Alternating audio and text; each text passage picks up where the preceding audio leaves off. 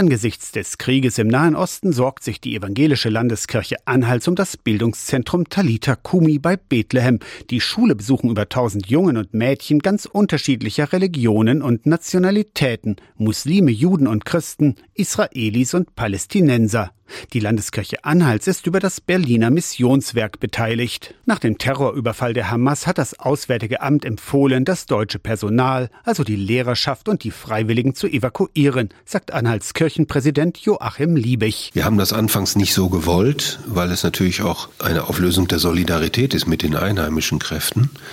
Aber es waren am Ende auch die einheimischen Lehrkräfte, die uns geraten haben, unser Personal abzuziehen, weil die Sicherheit auch dort, obwohl es eigentlich relativ ruhig ist, nicht mehr vollständig gewährleistet war. Von Talita Kumi im Westjordanland nahe Bethlehem wurde das Personal in Bussen nach Amman in Jordanien gebracht. Was zu großer Trauer geführt hat, bei unseren Menschen, aber auch bei den Freunden dort.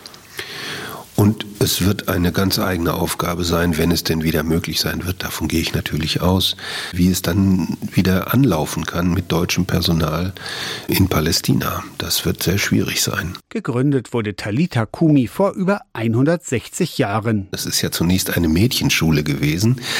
Das aramäische Talita Kumi ist ein Jesuswort. Mädchen steh auf, heißt es auf Deutsch.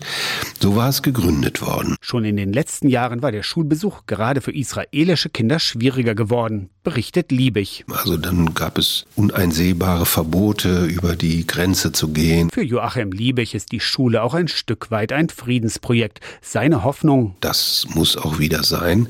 Ich sehe keine andere Möglichkeit, den Frieden im Heiligen Land systematisch zu befördern, als genau dieses Begegnungen zu schaffen zwischen Menschen unterschiedlichen Glaubens, unterschiedlicher Kulturwelten. Aus der Kirchenredaktion Torsten Kessler.